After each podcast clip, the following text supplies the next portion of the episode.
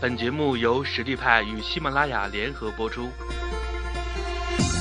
实力派，移动职业技能教育平台，为您提供完整的岗位知识体系与碎片化技能课程，随时随地的解决您工作中的实际问题。微信搜索“实力派”服务号，参与更多的职场直播课程，与老师实时互动答疑。同学们好，欢迎来到知知网，我是知知网的签约讲师黄佳吉。今天我们要学习的课题是分分钟攻克面试官。我们本次学习的主要对象是职场新人以及久未参加面试的人员。课程在于帮助学员解决如何进行面试前的准备，如何在面试中回答面试官的问题，如何向面试官提问。以及帮助学员们提升面试的成功率。本次学习的内容主要有以下：招聘广告解读、考评求职者的六个维度、面试的三个阶段、面试前的准备、面试中的技巧，以及面试后的总结。我们一直在寻找这样的人，他是最适合某个特定岗位的。实际上，我们在招聘之前。已经有了这个人的轮廓，并详细界定了他的各种素质和能力。招聘要做的就是找到对号入座的人，虽然很多时候我们找不到完全符合的。中国有句古话叫“知己知彼，百战不殆”，其实，在我们面试过程中，同样也是如此。所以，我们今天的学习就是一个知彼的过程。我们会对岗位以及面试官做一个简单的分析和讲解。这样的话，我们就知道 HR 是怎样考核求职者的。因为 HR 常有一句话是 “choose the right person on the right position”，也就是说，把合适的人放在合适的岗位上。你今天会了解到，你将如何成为合适的人。接下来，我们了解。招聘广告的两大主要部分。招聘广告主要有两大主要部分，第一是岗位职责，第二是任职要求。这是你在看招聘广告的时候经常看到的部分，不管是前程无忧还是智联招聘等等，最主要的就是这两大部分。首先，我们以行政秘书岗位为例，了解一下。岗位职责：按照行政主任及总公司的要求，开展部门的行政工作；二，按照公司要求处理部门账务进出，比如部门备用金管理、银行存取款等等；三，协助部门经理处理日常部门工作等。这个部分即为岗位职责，也就是说，任职该岗位。所需要的承担的工作，是对岗位的要求。接下来我们看一下何为任职要求。比如说，三十岁以下，户籍女性；二，具备一年以上行政、人事、出纳等相关工作经验等；熟悉 Office 软件，具备亲和力、沟通能力。这是对人的要求，也就是。你所具备的能力。HR 考评候选人通常会对六个维度进行考评。第一，专业知识，他会对你在学校里所学习的专业知识，你之前在工作中所了解的专业知识进行一个考评。那通常考评会有几种方式，比如说他会给你做问卷，比如说他会通过问答的形式了解你之前的工作经历。这是对知识的考评。第二，他会考评你的实践经验。通常这一类的考评，他会给你一个情景模拟的场景，他会问你，如果在工作中你遇到怎样怎样的情况，你会如何处理？或者他会问你，你之前在工作中碰到最困难的事情是什么？你是如何处理的？以及可能他会问你。你之前认为你在工作中表现最好的地方是什么？或者你认为最成功的案例是什么？这是他对实践经验的一个考核。接下来，可能他会考核你一个综合的能力，比如说你面试 HR 的岗位，他会问你，你是不是处理过校园招聘，从头到尾你是如何处理这件事情的，你做了哪些准备工作等等。或者他会问你，你有没有处理过公司的年会，你是如何做准备的，你做了哪些的工作？他可能考虑你的个性特征，因为我们前面说了，我们 HR 是需要寻找一个最合适的人放在最合适的岗位上。那么什么是最合适的？就是说你的性格和你的岗位是匹配的。比如说他招聘一个销售，他会需要你性格活泼开朗、坚韧不拔。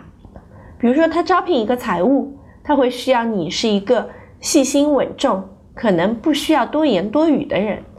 每一个岗位都有它的特征，他会寻找这个岗位最适合的人，也就是你的性格是不是匹配这个岗位。那无所谓性格的好坏，只是你是否合适。接下来他会考量你的求职动机，因为每一个人应聘每一个岗位，他的动机是不一样的。那有些人可能是为了自己职业生涯的发展，他会选择一个更好的平台，比如五百强的公司，比如一个外资企业。那有些人可能他是为了一个薪水，他不介意辛苦，不介意加班，不介意出差。那可能有些民营企业他就喜欢这样的员工，他认为你付出了更多的努力，你有更大的价值。最后就是你的价值观。我们知道每一个人的价值观是不同的，每个人所追求的东西也是不同的。那么企业也有企业的价值观，有企业的核心文化，它会考核你，你的价值观和他的价值观是否一样，你们是否能够共同的走下去。这就是考评候选人的六个维度。面试我们分为三个阶段：面试前的准备阶段，面试时的应对阶段。和面试后的总结阶段，当你在面试后，你会得到通知你是否被录取。当你录取后，你会和企业签订合同。那如果你没有被录取，你就应该总结失败的经验，了解自己为什么没有被录取，这样在下一次面试时，你就可以做得更好。面试前，我们会有很多的准备工作需要做，让我们来看一下。我们需要做哪些准备工作？首先，选择合适的着装。当你去面试的时候，你就是一个职场人。那么，大部分时候，对我们来说，我们会选择深色的职业装，这样看上去会比较的稳重。而且，深色是我们在职场中常见的颜色，不会让人显得太突兀。接下来，你需要做足功课，比如。了解企业的信息，对 HR 来说，你是否了解企业的信息？是否在面试前了解过这个企业？不仅仅是表现你对这个企业是不是了解，也充分的体现了你对这一次的面试态度是不是认真？你是不是关注我们的企业？你是不是做足了功课？也是一个你对他是否尊重的考验。了解职位信息同样如此，因为现在在我们 HR 收简历的时候，海投是一个很常见的现象。我相信很多的求职者也存在这样的问题。你在投简历的时候，并没有做很严格的筛选，你只是打了很多的勾，然后投了很多的公司。那么对 HR 来说，他会了解到你是不是用心了看了我的这个岗位，然后才来投了我的这个公司。还是说，你只是海投，我只是随便来看看，你不一样的态度会影响 HR 最终对你的一个评估。那对你自己来说，你在面试前了解一下这个岗位，这个岗位到底是不是合适我，到底是不是我想要的？如果是你想要的，是合适你的，那么你才花时间去进行一个面试。如果你觉得这个并不是很合适我，那你可以给 HR 致电，找一个委婉的理由，或者是直接的告诉他啊，不好意思，可能我再仔细看了一下这个职位，这个职位不是很合适我，所以我是不是可以告诉您，我不来参加这次面试了？这样的话，不仅节约了面试官的时间，也节约了你自己的时间。接下来就是查询交通线路，迟到是一个对 HR 来说呃比较不好的一个状态。可能他在同一时间段，今天下午安排了三个面试者，你的迟到会影响后面的面试者，可能你们会撞车，可能他们并不想让你们几个人相见，等等。所以说。在面试前一定要做足功课，看看我的路线怎么走，同时也是评估一下你从家里到这个单位路线距离怎样。毕竟你是每天需要去上下班的，如果在路上花费太多的时间，对你本身你也要做一个评估，这个单位是不是在路线上适合我。接下来我们了解预设面试的问题，你需要在面试前考虑。我是不是有什么问题可能会被问到？对于这些可能会被问到的问题，我应该怎样回答？你自己在大脑里做一个分析筛选，然后去预设好答案，这样在 HR 问到你问题的时候，你就不至于手忙脚乱了。最后，了解岗位的薪资，可能在一轮、二轮面试中，我们并不太适合问薪资。而且在填表的时候，可能你会被要求填写你的期望薪资。那么，如何去填写这个期望薪资？你可以横向的去了解，我的同学是不是有做这个岗位的，他们的薪资如何？或者你通过一些百度或者其他的网站去了解这个岗位的平均薪资是多少？因为在这个数据的时代，你想了解一些信息还是比较容易的。面试时同样也分为三个阶段：开场阶段，开场阶段主要是一个嘘寒问暖的阶段，也是一个互相介绍的阶段。在这个阶段，你也会碰到一些小陷阱哦。可能面试官会问你：“哎，今天天气不错，你过来还方便吗？”那这样的一个问题，他是想在考核你，你到公司的路线是多少啊？你是不是会路太远？你是不是会太辛苦，而导致你上了几天班就离职？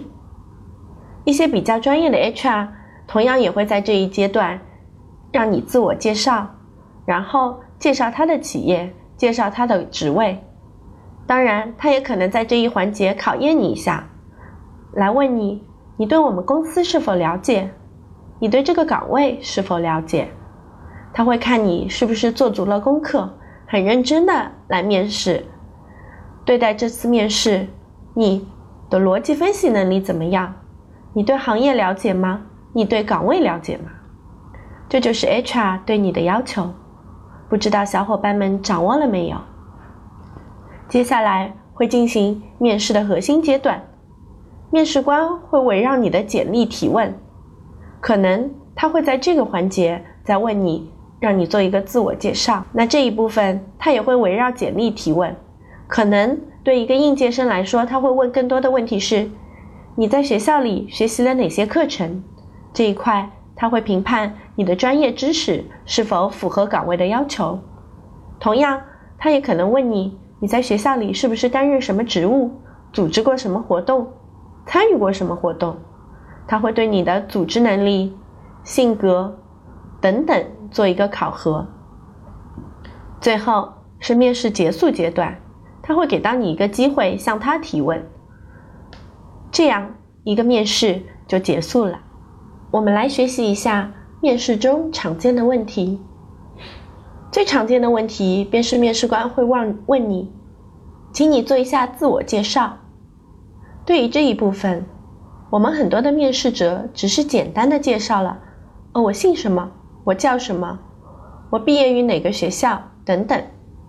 其实这些问题，他在你的简历中都是可以看到的。那么对于这个问题，面试官更想了解的是什么？其实他想了解的是，你是不是有什么专业的技能比较强？你是不是组织过什么较大的活动？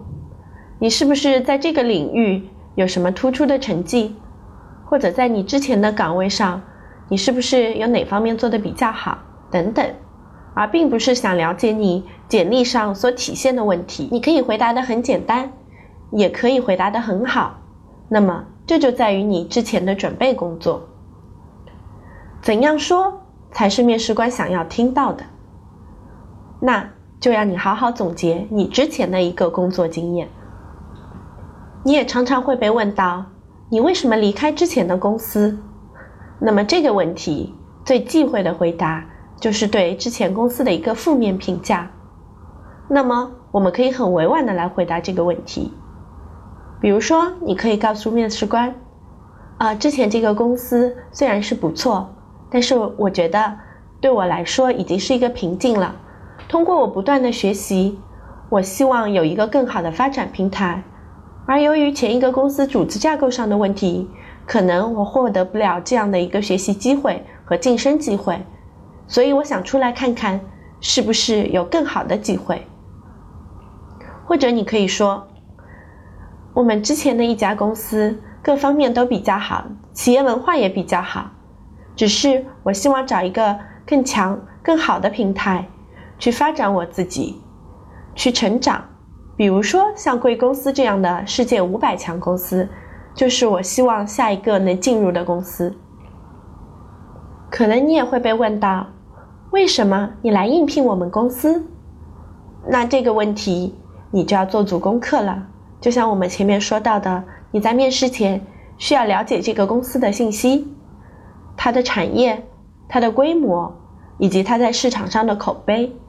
你可以简单的。对他做一个小小的肯定，然后再对你所面试的这个职位做一个肯定。比如说，你可以告诉他，在这样的一个行业里，或者在某某行业里，贵公司是属于前列的。我非常希望进入这样的一个企业工作，而这个岗位也是我非常喜欢的，跟我的专业和一直以来的工作都是对口的，所以我非常的希望。可以有这样的一个机会进入到贵公司工作，可能他也会问你，你对这个职位怎么看？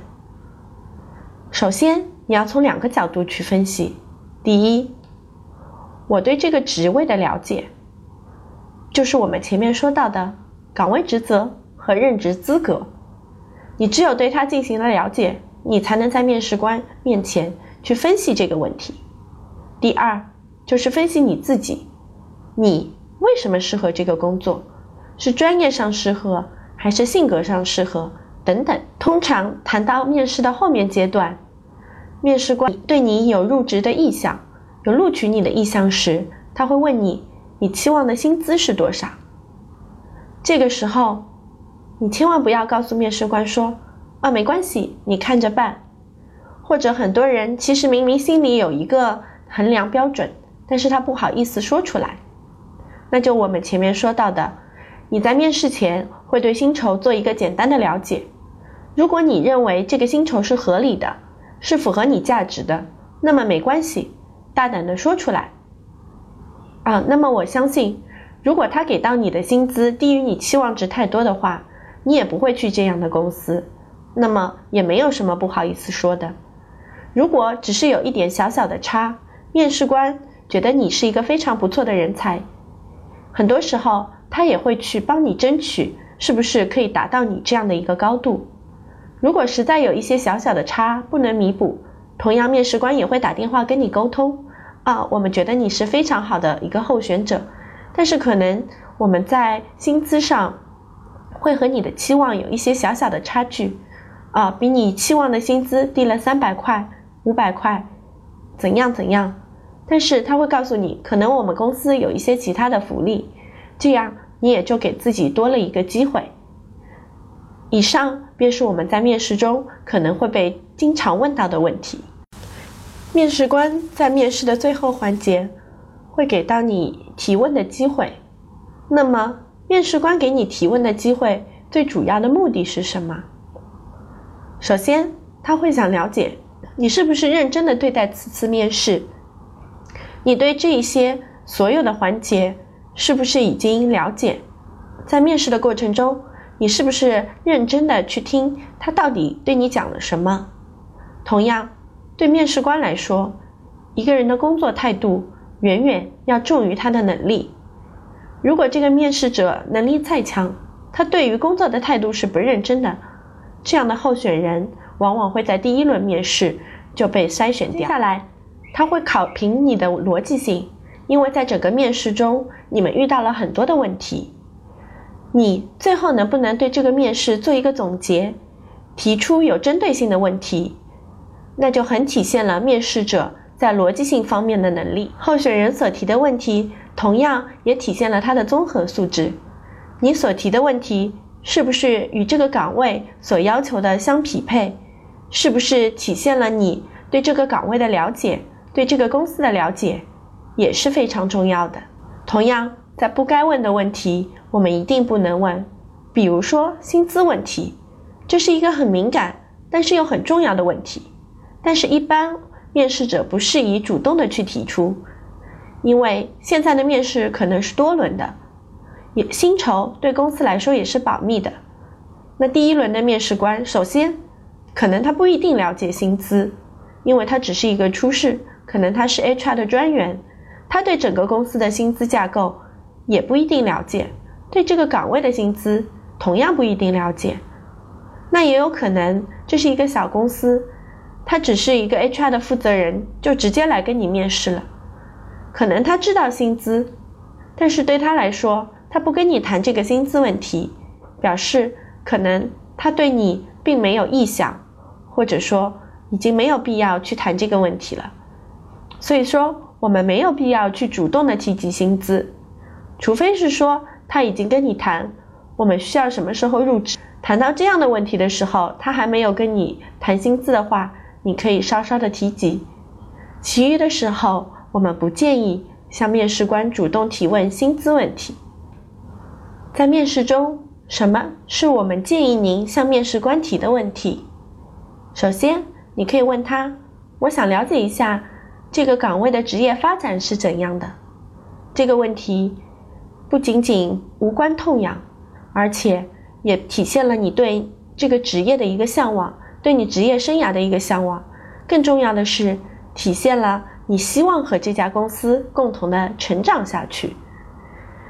面试官会觉得你这个人的稳定性可能会比较高，那会对你在面试时有一定的加分。第二，除了招聘广告上所描写的内容和能力要求，我希望可以深入了解一下这个职位。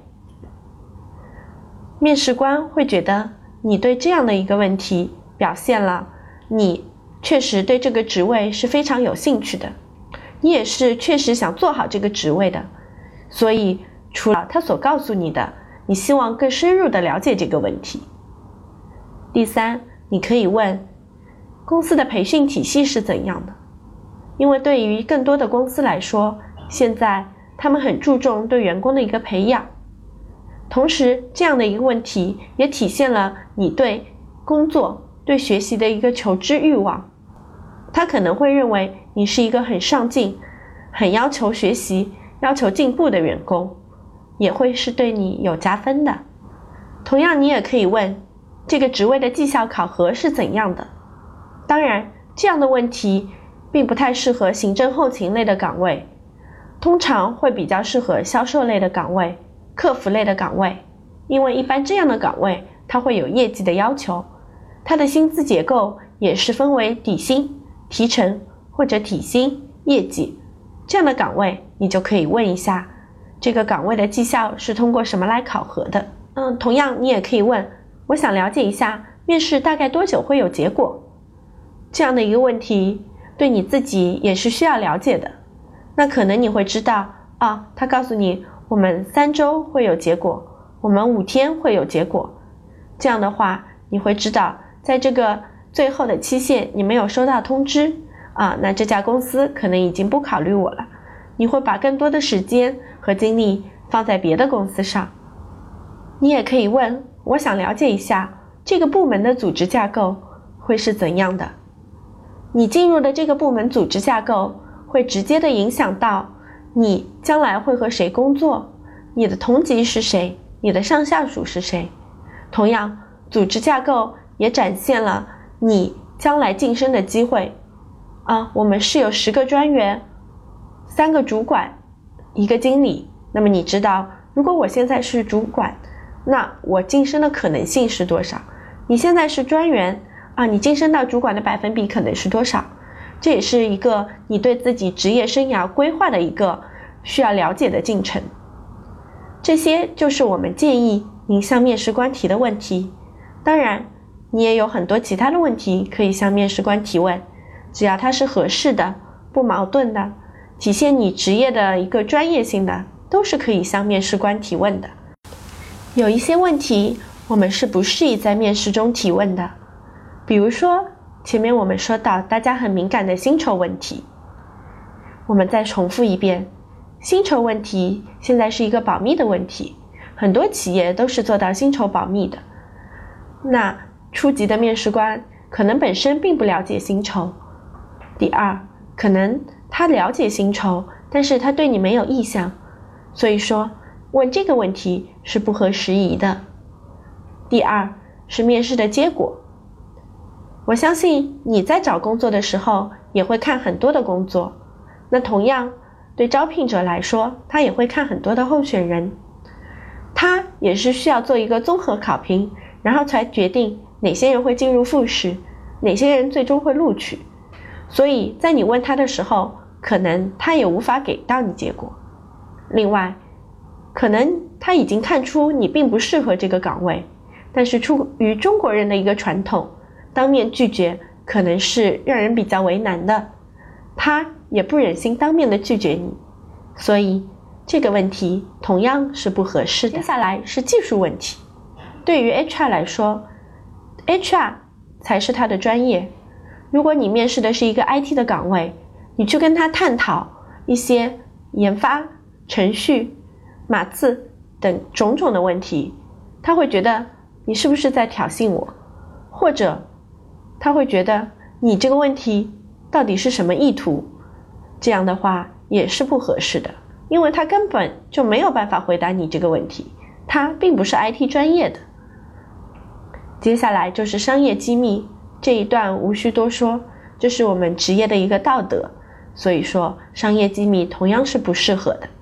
公司的负面信息，每一个人对于自己的弱点或者是对于自己不好的部分。都是不希望展示在公众面前的，人都有这样的心态，公司同样是如此。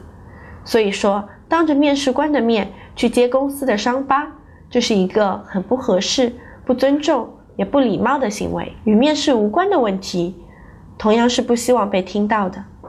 既然与面试无关，你就没有必要和面试官去讨论这样的问题。最后是网络上可以查到的问题。这个就是我们前面经常说到的一个面试者的态度问题。你在来之前有没有做足了功课？就在这个问题上会有一个体现。你既然做足了功课，为什么查不到网络上的问题？你如果没有做足功课，那你对待这次的面试是不是态度不认真？以上这些问题都是不太适合提问的。我们来看一下。面试者比较关心的问题，或者是我在平时工作中咨询我比较多的一些问题。面试时，考官更注重的是语言表达能力还是自身能力？就这两者，能在考官面前如何表现得更好？对于这个问题，我想告诉你的是，我们前面有说到，不同的岗位，它对你的能力要求是不一样的。可能你面试一个销售岗位，或者面试一个招聘岗位，它更注重的是你的逻辑能力、语言表达能力和沟通能力。但是对于一个财务的岗位，它更需要的是你的一个专注度、你的沉稳、你的专业能力。所以在这里提醒面试者，你一定要仔细的认真阅读岗位职责和任职要求。其实，在这个里面。他已经告诉你他对这个岗位的要求，对任职者的要求，自己认真的做一下分析，就可以得出结论了。面对不同的面试官，如直接领导层、HR 层、总领导层等，提问和回答要注意什么？这个问题是一个非常宽泛的问题。不同的岗位，不同的层级、不同的企业，他所要的企业文化是不一样的，他的人也是不一样的。那么注定了，面试你的人也是不一样的。我只能很简单的给到你一个大概的框架，比如直接领导层，通常他会考核你专业技术的问题，因为对于专业，这是你所需要了解的，是可以和他沟通的。那对于 HR 层级，他所要了解的是你以往的经历，你为什么跳槽，你的综合能力，以及你整个的学习的一个能力。这是他需要考核你的。至于总领导层，并不是每个职位都可以见到企业的 GM，或者是更高层级的领导。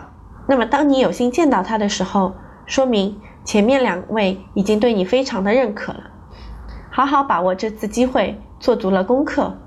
你可以和他谈一谈企业的理想，可以和他谈一谈企业的战略，以及你自己的梦想等等。